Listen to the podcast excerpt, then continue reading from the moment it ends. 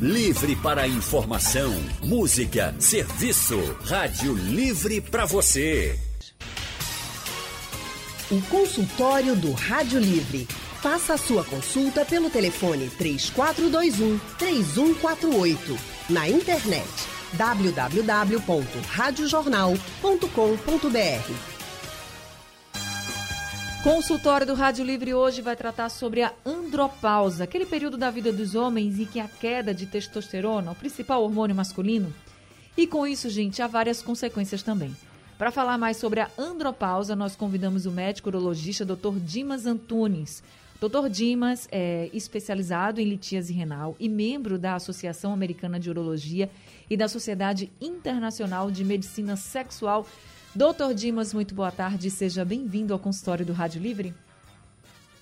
Boa tarde a todos os ouvintes, quem está escutando aqui está ouvindo a gente. Boa tarde, Anne. Então, aí para conversar. Mais uma, é uma satisfação. Satisfação toda nossa recebê-la aqui com a gente. Eu já queria também convidar os nossos ouvintes para participar. Você pode participar com a gente mandando mensagens pelo painel interativo que você encontra no site e aplicativo da Rádio Jornal tem também o nosso WhatsApp, que você pode mandar perguntas, é o 99147 8520. Ou, se você preferir, você pode ligar aqui para a Rádio Jornal e conversar ao vivo com o Dr. Dimas. Doutor Dimas, para a gente começar o nosso consultório, quando é que se inicia essa fase da andropausa? Pronto, é, é realmente essa é a primeira pergunta para a gente, nossos ouvintes entenderem direitinho. A andropausa, né, é, é, fazendo analogia com a pós-menopausa da mulher, é um momento, como você colocou, em que existe uma diminuição do principal hormônio masculino, que é a testosterona. E vamos começar a trabalhar nessa analogia, porque é sempre interessante a gente fazer uma comparação. A primeira coisa que nós ouvinte tem que entender é o seguinte: nem todos os homens vão experimentar andropausa, vão apresentar esse problema. A gente chama de andropausa, a gente tem um termo hoje um pouquinho mais diferente, chamado de distúrbio androgênico do envelhecimento masculino, mas como andropausa é um termo muito popular, vamos continuar assim, falando aí o tempo inteiro. Então, a primeira coisa em relação à andropausa é o seguinte: número um, não é todo mundo que vai ter. Ela começa, é, em boa parte dos homens, a partir dos 60 anos, você vai ter mais ou menos 20% dos homens apresentando esse problema. E acima dos 70, isso é mais prevalente, em torno de 30%. E, óbvio, à medida que o tempo, a idade vai passando, existe uma frequência maior de homens com esse problema que existe com a, a, queda do nível de testosterona. E como é que a gente define isso? A andropausa é definida quando o homem apresenta dois. Existem dois itens importantíssimos para dar o diagnóstico. Número um, o paciente tem que ter testosterona baixa. Então a gente precisa dosar esse hormônio pelo menos duas vezes, em, em, em dias separados, e ver que esses valores estão baixos. E o mais importante é que o paciente tenha um quadro clínico sugestivo de que está com testosterona baixa. E aí realmente o quadro é muito florido, né? Aí, quando a gente fala em testosterona, a primeira coisa que a gente pensa é em ereção, né? A gente pensa que o único problema que existe é queda de ereção, não é bem assim. É, existem vários outros problemas que acontecem. Então, o paciente que tem níveis baixos de testosterona, ele é um paciente que está mais propenso até a chamada síndrome metabólica, que é aquele pacotinho com circunferência abdominal aumentada, hipertensão, diabetes, colesterol, etc., obesidade. Então, é, síndrome metabólica, distúrbio de, de, emocional, né? O paciente começa a ter labilidade emocional, aquele homem que fica mais nervoso demais ou mais apático, então ele começa a ter um problema até emocional. Finalmente, à medida que esse hormônio vai caindo, vão apresentando outros sintomas, como diminuição de libido. A libido é, é o desejo sexual, né? É o que o popularmente chama de tesão, o desejo sexual. E, finalmente, a queda de ereção, né? Impotência sexual, popularmente chamada. Mas daqui, daqui que um homem apresenta uma queda de ereção exclusivamente pelos níveis baixos de testosterona, geralmente ele vem apresentando esses outros sintomas que eu falei antes, tá? E por que é tão importante rastrear numa determinada população essa queda do nível de testosterona? Porque já existem vários trabalhos que mostram que alguns pacientes que têm um nível de testosterona muito baixo, ele tem um aumento do risco cardiovascular, assim como outras doenças, como doenças do metabolismo ósseo, osteoporose, osteopenia, né, maior risco de sarcopenia, ou seja, uma massa muscular menor. Então, realmente é importante dar esse diagnóstico é, e, e, tratar o paciente quando ele existe, quando ele tem a indicação, tá certo? Quando o senhor fala de nível baixo de testo testosterona, né? O que seria esse nível baixo, assim, para a gente ter uma ideia? Essa é uma excelente pergunta. Eu já vou te é, responder da seguinte forma: não existe um grande consenso entre as sociedades sobre o que é o valor absoluto baixo de testosterona. A, a, a, associação que eu sigo mais, que é a Associação Americana de Urologia, ela vai falar que níveis de testosterona abaixo de 300 nanogramas por decilitro são considerados baixos. Mas, grosso modo, para quem está ouvindo a gente, a gente vai entender o seguinte: um valor abaixo de 300 está baixo. Um valor acima de 400 geralmente está normal. E nessa zona cinzenta, entre mais ou menos entre 300 e 400, a gente vai olhar para outros subtipos de testosterona, como a testosterona livre calculada, que é, uma, é uma, um pedaço da testosterona que está mais disponível para o corpo usar. É, e, e, tão importante quanto o valor de testosterona, como você falou, né? Se eu preciso do diagnóstico, eu, preciso ter algum norte em relação ao valor, mas tão importante quanto o valor é se o paciente tem uma sintomatologia compatível, né? Então, se eu tenho um paciente que ele chega para mim com todo o quadro de testosterona baixa, mas, por exemplo, o doso e deu 500, 600, 700, eu sei que não é testosterona baixa. Ele pode ter os problemas, ele pode ter uma depressão verdadeira, ele pode ter hipotiroidismo, que é uma, uma, uma, um, é, um mau funcionamento da tireoide, que é uma outra glândula que o endocrinologista vai lá tratar dele, etc. Então, é, existem diagnósticos diferenciais. Mas só para nortear o nosso, nosso ouvinte é isso. Abaixo de 300, geralmente ela está baixa. Acima de 400, mais ou menos, ela está ok. E nessa zona cinzenta, a gente vai olhar outros, outros detalhes no valor de testosterona para dar o diagnóstico. Doutor Dimas, o senhor falou dessa questão óssea. Qual a importância da testosterona, por exemplo, para os ossos, assim, para a gente entender por que quando ela cai, é, o homem pode ter problemas como a osteoporose?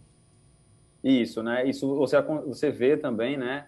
Até no pós-menopausa, né? A, a, a, testosterona, ele, ele, ele, é, é, ele é um protetor do osso, vamos dizer assim, né? Então, um paciente que tem um metabolismo ósseo que caminha junto com o metabolismo muscular, né? paciente que tem uma força muscular, que tem uma massa muscular mais adequada, ele tende a ter também uma doença, um, um osso mais forte, né? Então, e é por isso que a gente vai na tônica de orientar o paciente que não só faça a reposição do hormônio, mas aí que ele entre numa atividade física regrada, faça alongamento, faça atividade aeróbica, faça musculação, faça academia, né? Porque a gente sabe que a, o metabolismo ósseo e muscular andam, meio, andam em paralelo um com o outro e que a saúde de um está tá relacionada com o outro. Então, um paciente que tem uma baixa de testosterona, geralmente ele tem um aumento da atividade de desmineralização óssea, o osso fica mais fraco, vamos dizer assim, e, e, e, a reposição pode, inclusive, ajudar nisso, tá certo? Então, esse é até um detalhe interessante, muitas vezes quando a gente dá o diagnóstico do paciente tem a testosterona baixa, é importante também fazer um exame de densitometria óssea, porque pode ser que aquele paciente, naquele mesmo momento, ele já tenha uma, uma, uma má calcificação do osso, então vale a pena, eventualmente, se a gente dá esse diagnóstico, eu particularmente, é, é, eu referencio para um médico especialista como um endocrinologista, por exemplo, que tem mais trato com esse tipo de problema do que eu. Mas com, definitivamente isso tem que ser diagnosticado. Como a gente sempre relaciona a andropausa com a menopausa, não dá para falar da menopausa, por exemplo, sem citar o calorão que as mulheres sentem. Ótimo. No caso do homem, eles também sentem esse fogacho? Sentem, sim, muito bem. Esse está dentro do quadro aí da, da, da andropausa, sim, né? Os homens também podem apresentar esses é, com a queda do nível hormonal masculino, eles podem apresentar os chamados fogachos que as mulheres também têm. Né? Não são tão comuns quanto acontece no pós-menopausa nas mulheres, mas sim, está dentro do quadro, muito bem, muito bem colocado, muito bem lembrado. É, isso acontece, inclusive, naqueles pacientes que são obrigados a ter a testosterona baixa. Que, que situação é essa? É uma situação em que o paciente tem um câncer de próstata avançado, ou seja, um câncer de próstata tem que a tônica, né, a pedra angular do tratamento é justamente baixar a testosterona do paciente, entendendo que nesses casos mais avançados de câncer de próstata, é, é importante que a gente existe uma, uma, máxima meio que balançada na medicina que para esses casos, o paciente tem câncer de próstata avançado, a gente precisa bloquear a produção de testosterona do paciente. E ele experimenta esses sintomas todos, né? Perda de ereção, perda de libido, aumento do risco cardiovascular, aumento da osteoporose, osteopenia. Então, isso é muito vigiado no paciente com câncer de próstata avançado. Só para entender também o outro lado da moeda. Isso acontece em situações em que a gente tem que induzir uma andropausa no paciente no câncer de próstata avançado. Consultório do Rádio Livre hoje está falando sobre a andropausa. O que é a andropausa? Como você pode lidar com ela? As consequências da andropausa? Bem, a gente está tirando todas essas dúvidas com o Dr. Dimas Antunes. Dr. Dimas é um médico urologista, membro da Sociedade Americana de Urologia e da Sociedade Internacional também de Medicina Sexual. E nós já temos ouvintes com a gente. O Andrade de Rio Doce está aqui ao telefone com a gente. Andrade, muito boa tarde para você. Seja bem-vindo ao consultório do Rádio Livre. Boa tarde, minha querida Anne Barreto. Anne, não queira saber como o consultório do Rádio Livre é importante nas nossas vidas. Entendeu? Eu nós fico muito feliz, um viu? É claro, nós não temos um médico à nossa disposição o tempo todo. E aqui na Rádio Livre nós temos. E aí, Andrade, já aproveitando que você está me dizendo isso, e eu quero dizer para todos os ouvintes que se você está tentando ir para algum médico, se você não está conseguindo e quer que a gente fale sobre algum tema, fala com a gente, manda uma mensagem, liga, fala com o Val. Diz, ah, Val, eu queria que vocês falassem sobre esse tema, sobre essa doença, chamassem esse especialista que eu não estou conseguindo, eu quero tirar dúvidas, porque o consultório é feito para os ouvintes. Então, vocês nos dando a sugestão, a gente vai fazer sim. Claro que a gente tenta trazer sempre é, muitos médicos de especialidades diferentes, mas aqui a prioridade é o ouvinte. Então, se tiver sugestão, pode falar mesmo, viu, Andrade? Serve para você e para todo mundo que está ouvindo a gente. Com certeza, querida Ana. É por isso que eu não deixo de ouvir a Rádio Jornal. Doutor Dimas Antunes, muito boa tarde. Boa tarde, é, Andrade. eu me encontro aos 61 anos de idade, bem, bem, bem posicionadozinho nessa coisa de a circunferência abdominal querer mudar, é, a parte muscular diminuir. Graças a Deus, a parte da libido ainda continua ok. Continuo fazendo menino, viu? sem problema. Mas a minha pergunta seria, quais os riscos que o homem se expõe com a reposição hormonal, com a reposição da testosterona. Obrigado, querido. Obrigada, Andrade. Doutor Dimas? Andrade, excelente pergunta. Se alguém não fosse perguntar, falar sobre isso, eu iria colocar essa questão é, é, para levantar. Muito bem. Então, é o seguinte, é, a gente é levado a acreditar que testosterona causa câncer de próstata. Então, assim, existe um grande, um grande medo em relação à terapia de reposição por causa disso, tá? Então, deixa eu já te, te explicar uma coisa. Número um, testosterona não causa câncer de próstata. Agora, num paciente que já tem o diagnóstico de câncer de próstata, é uma das contraindicações de terapia de reposição. Então, muito bem colocado. Naquele paciente em que eu dou o diagnóstico de DAIN, né, que é a andropausa, distúrbio androgênico do envelhecimento masculino, e a, uma das coisas que eu vou ver nele é, eu vou lá examinar a próstata dele, eu vou dosar o exame de sangue, que é o PSA nele, né? Eu vou tentar rastrear câncer de próstata nesse paciente antes de começar a terapia de reposição.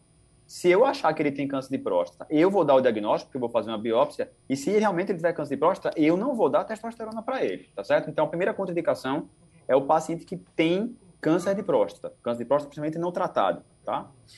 É, a segunda contraindicação é câncer de mama. Você sabia que câncer de mama também acontece em homens? 2% dos cânceres de mama são em homens. Essa é outra contraindicação para a terapia de reposição de testosterona.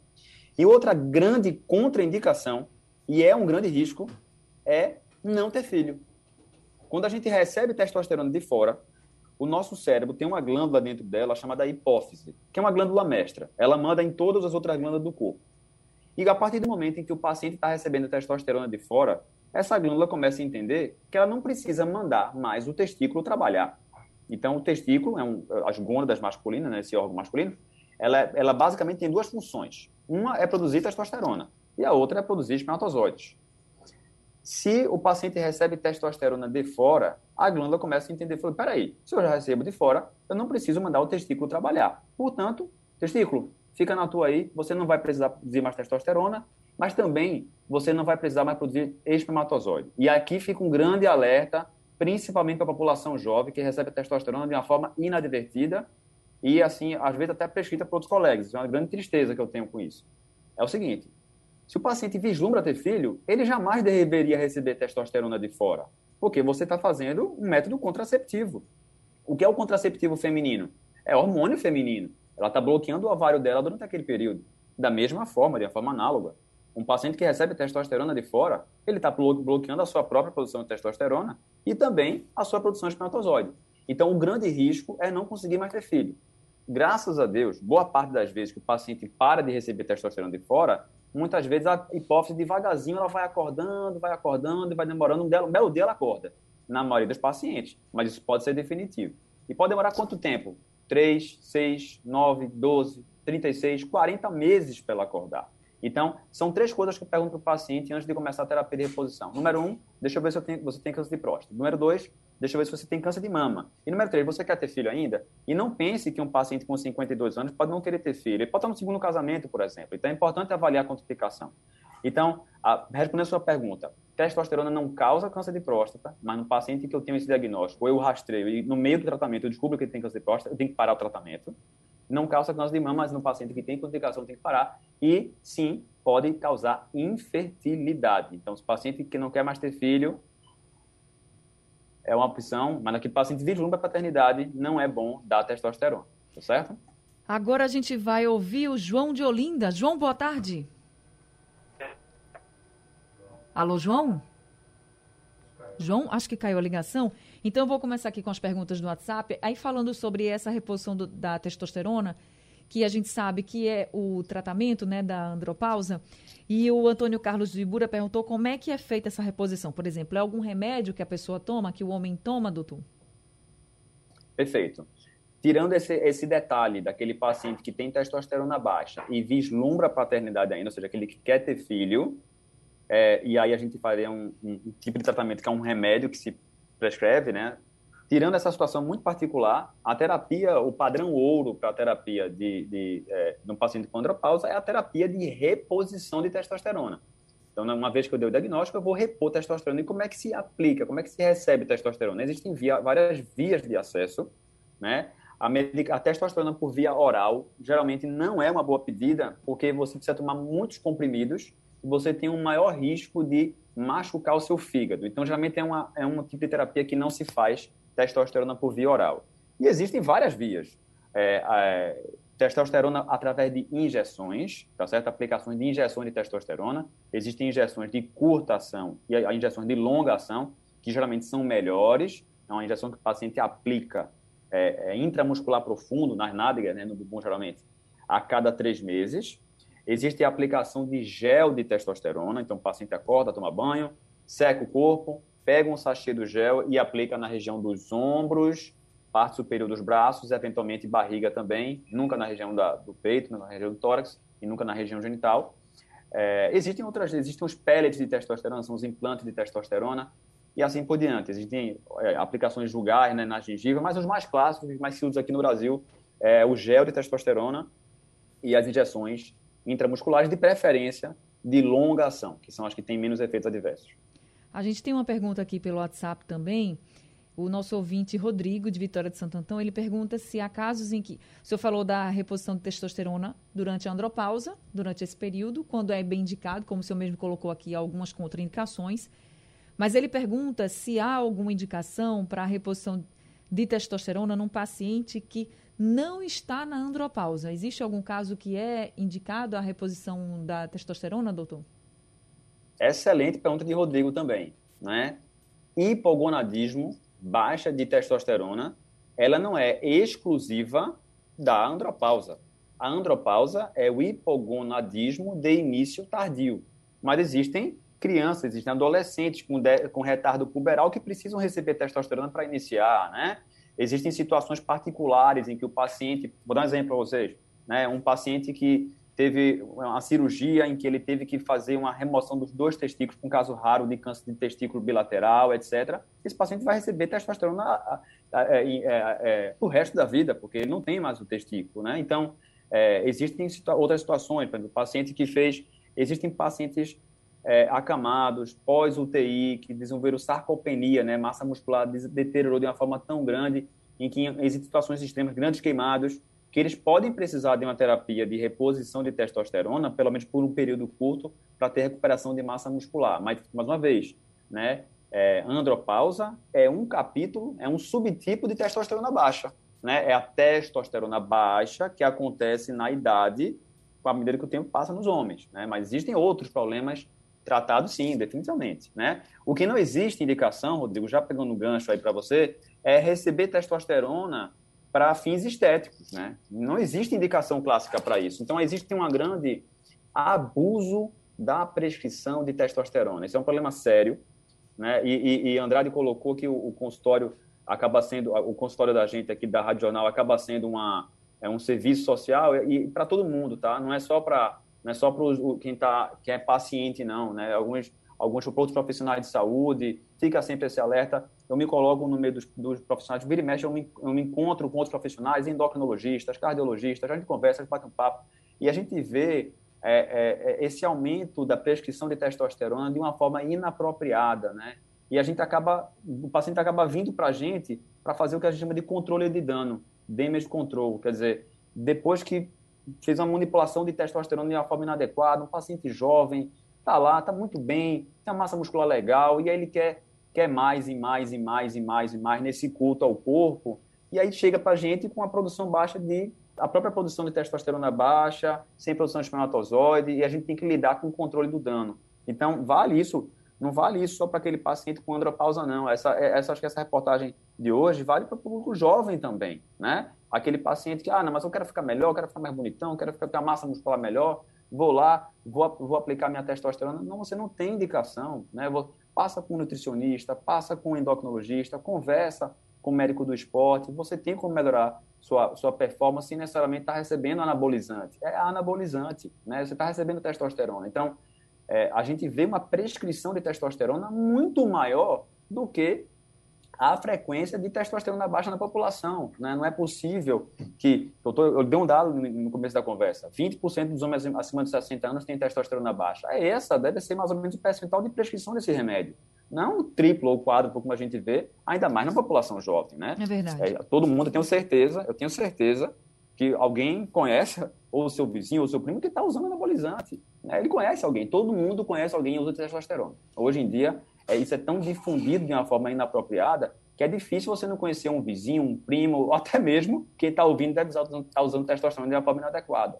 Então, fique esse alerta, isso é super importante para todo mundo, certo?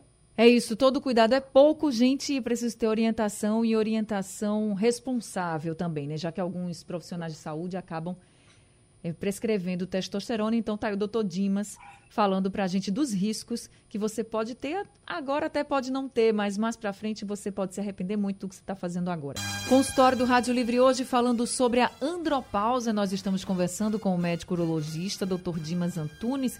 Doutor Dimas, um artigo recente publicado na revista científica The Lancet, falando sobre o impacto da Covid-19 em homens, aí revelou que foi encontrado eh, o novo coronavírus em, nos órgãos reprodutores masculinos. Diante disso, já se começou a falar em uma andropausa precoce por causa da Covid. Isso é possível? Tecnicamente é possível, né? Assim, é, o achado, né? E quando a gente fala em, em, ciência, né? Qualquer, os achados são sempre fomentam uma discussão, né? Então, assim, qualquer agressão testicular, ela poderia levar a um mau funcionamento desse órgão. É, no entanto, o que é que a gente vê é que para agressão testicular ser forte o suficiente para induzir uma andropausa, olha, é, é muito difícil acontecer. O que é que é mais comum acontecer? que aquela safra de produção de espermatozoide sofra durante pelo menos três meses. E aí, por que, que isso acontece? Vamos supor que você teve uma, uma pancada na região do testículo, ou sofreu uma, um procedimento inflamatório chamado de orquite, né? Uma, a, todo mundo já fala da, da a, a papeira que desceu, teve orquite na infância, que desceu para o testículo, etc. Então, qualquer agressão para o testículo, quer seja ela traumática ou infecciosa, ela vai impactar na produção de espermatozoide por pelo menos três meses. E o raciocínio é o seguinte: a, a, produção de espermatozoide demora pelo menos 75 dias para ser produzido um espermatozoide, aquela safra, vamos dizer assim, e mais 15 dias maturando num, num, num saquinho chamado epidídimo. Então, qualquer coisa que eu faça de bom ou, de ruim para o testículo vai, vai impactar por pelo menos três meses na produção de espermatozoide. Então, por exemplo, o paciente teve uma varicocele, vai, que é aquelas veias dilatadas no cordão espermático que dificultam o homem, às vezes, de engravidar a mulher. É, eu corrigi a varicocele hoje, não é amanhã que vai estar pronto o espermatozoide, vai demorar pelo menos uns três ou seis meses ou mais. Quando a gente vê esses achados é, são interessantes, né? Você vê, olha, ó, apareceu partículas virais né, no sêmen, próximo ao espermatozoide do paciente, a chance maior de dano é de dano ao reparo do DNA do espermatozoide. O espermatozoide é uma célula, o gameta masculino, ele é extremamente eficaz em levar o material genético do homem para a mulher. No entanto, como ele não tem muito citoplasma, como ele não tem muito tecido para se defender, ele é uma célula que, que qualquer besteirinha, né, ela, ela, é muito sensível às intempéries, até altas temperaturas, para aquele camarada que trabalha em cirurgia, metalurgia, pesticida, ele pode ter um agravo à, à, à saúde testicular. Mas esse agravo maior impacta na função reprodutora. A chance é muito baixa de ter é, impacto na função de queda de testosterona. Tá certo. O Roberto José perguntou pelo WhatsApp se, com a reposição de testosterona, bem orientada pelo médico, se é possível voltar à mesma vitalidade. Sim, sim. É, essa é a ideia do tratamento, na verdade, né?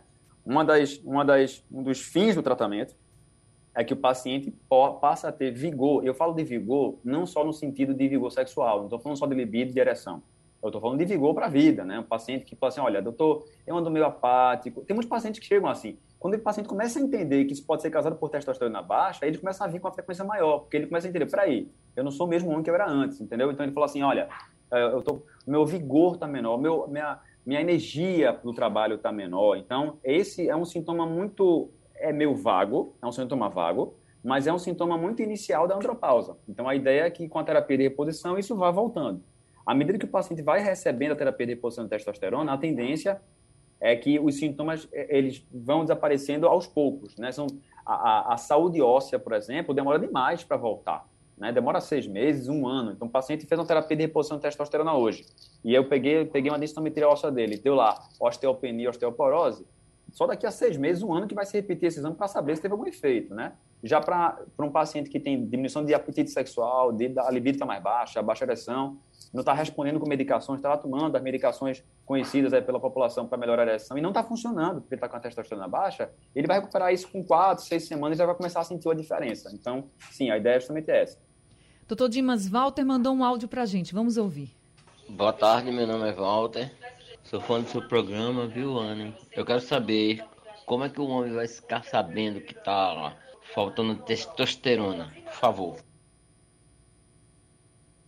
Doutor Dimas? Boa volta, é isso mesmo, né? Tem que ser dosado, né? né? O quadro clínico sozinho não te dá o diagnóstico. Você tem que realmente dosar o exame de sangue e é um exame relativamente tranquilo, né? Você vai lá. É importante que seja dosado nas primeiras horas da manhã. Nosso corpo tem um relógio biológico, né, um Zeitgeber, que ele vai dizer em que momento esse hormônio vai ser maior e vai ser menor. É, a, a famoso pesão do mijo, né, que o homem fala assim, olha, a ereção da manhã, a ereção matinal, ela vem porque a testosterona é um grande facilitador, é um grande facilitador da ereção. Então, um paciente que está tomando medicação e não está funcionando porque tem a testosterona baixa, quando você repõe, ela melhora. E é por isso que existe a ereção matinal. A ereção, a ereção da manhã, ela vem porque você está no pico, no ponto mais alto de testosterona. É nesse momento que a gente vai dosar testosterona. Se no melhor, no seu melhor momento do seu, do seu dia de testosterona mais alta, ela está baixa, você repete o laboratório, ela continua baixa, para dar o diagnóstico de testosterona baixa, tá certo? Então é, tem que dosar. Ninho também mandou um áudio para a gente, vamos ouvir. Boa tarde, Anne, em Rotivale, Barra Jangada. Anne, a pergunta que eu tenho para o doutor é que um certo tempo eu trabalhei numa farmácia e lá eles vendiam uma vitamina. Essa vitamina era para aumentar a testosterona, aumentar o libido dos homens, né? Aí eu queria saber se lá eles diziam que podia ser qualquer, qualquer idade. Aí eu queria saber se essa vitamina, se ela afetava, se realmente ela pode ser para qualquer idade ou se, ou se ela tem que ter um, um, certo tipo, um certo tipo de público, né? Essa é a pergunta que eu tenho para o doutor. Obrigado a todos e aquele abraço. Doutor Dimas? Mais uma excelente pergunta. O pessoal está perguntando muitas coisas interessantes. É, é, fitoterápicos, né, nutracêuticos, né, o impacto dela na, no aumento de testosterona é muito frustro. Então, assim, todo ano existe uma revisão do, da FDA, né, que é a Anvisa americana, em relação a o que é que funciona, o que é que não funciona, e todo ano é a mesma coisa. Né? A gente ainda não, não existe ainda um impacto científico forte o suficiente para eu prescrever esse remédio. Então, quando o paciente chega, remédio são fitoterápicos, né? Então, existem vários nomes aí, vocês devem conhecer tríbulos terrestres, maca peruana, ginseng, unha do diabo de não sei o quê. Então, assim, essas medicações, né, esses fitoterápicos, eles têm um efeito muito fraco no aumento da testosterona, né? Muito fraco mesmo. E, e quando o paciente chega para mim e fala, doutor, eu posso tomar? Eu falo, veja, você pode tomar, né? Eu não proscrevo, mas eu não prescrevo. Basicamente é isso. Doutor Dimas, está acabando aqui nosso tempo, mas chegou uma última perguntinha para a gente, é do Edilson de Maranguape 2. Ele disse, ele pergunta com que idade ele tem que ir no urologista porque o avô teve câncer de próstata. Ah, tá. É, história é um parente de segundo grau, né? A gente recomenda que todo homem, a partir dos 50 anos, todos os homens, a partir dos 50 anos, comecem a fazer um rastreio para câncer de próstata. Câncer de próstata a gente não previne, a gente diagnostica precocemente para tratar e curar na hora certa. Num paciente afrodescendente, paciente negro, obeso ou com parente de primeiro grau, seu pai, seu irmão, você deve começar aos 45. Se não for, se você não se enquadrar nisso, a partir dos 50 está ok para você, mas mais uma vez, o rastreio é customizado. Se você chegar no, no consultório falar assim, doutor, eu gostaria de começar meu rastreio um pouco mais cedo, se tiver 45, 50 anos, eu vou, vou começar o rastreio, né? Antes disso, normalmente não vale muito a pena. Você vai ficar ansioso antes do tempo. Tá certo. Doutor Dimas Antunes, muito obrigada por esse consultório de hoje, viu? Joia, eu que agradeço. É sempre bom esclarecer os ouvintes e é sempre, é sempre vantajoso para todo mundo entender um pouquinho sobre a área que a gente gosta de estudar. É verdade. Seja sempre muito bem-vindo aqui ao consultório do Rádio Livre. Mais Obrigada óbvio. também a todos os ouvintes. O consultório está acabando, daqui a pouco ele está disponível no site da Rádio Jornal e nos principais aplicativos de podcast e ainda é reprisado também durante a madrugada aqui na programação da Rádio Jornal. Rádio Livre também fica por aqui. A gente volta amanhã às duas da tarde. A produção é de Gabriela Bento, trabalhos técnicos de Edilson Lima, Big Alves e Sandro Garrido. No apoio Valmelo, no site da Rádio Jornal. Isis Lima e a direção de jornalismo é de Mônica Carvalho. Sugestão ou comentário sobre o programa que você acaba de ouvir, envie para o nosso WhatsApp 99147 8520.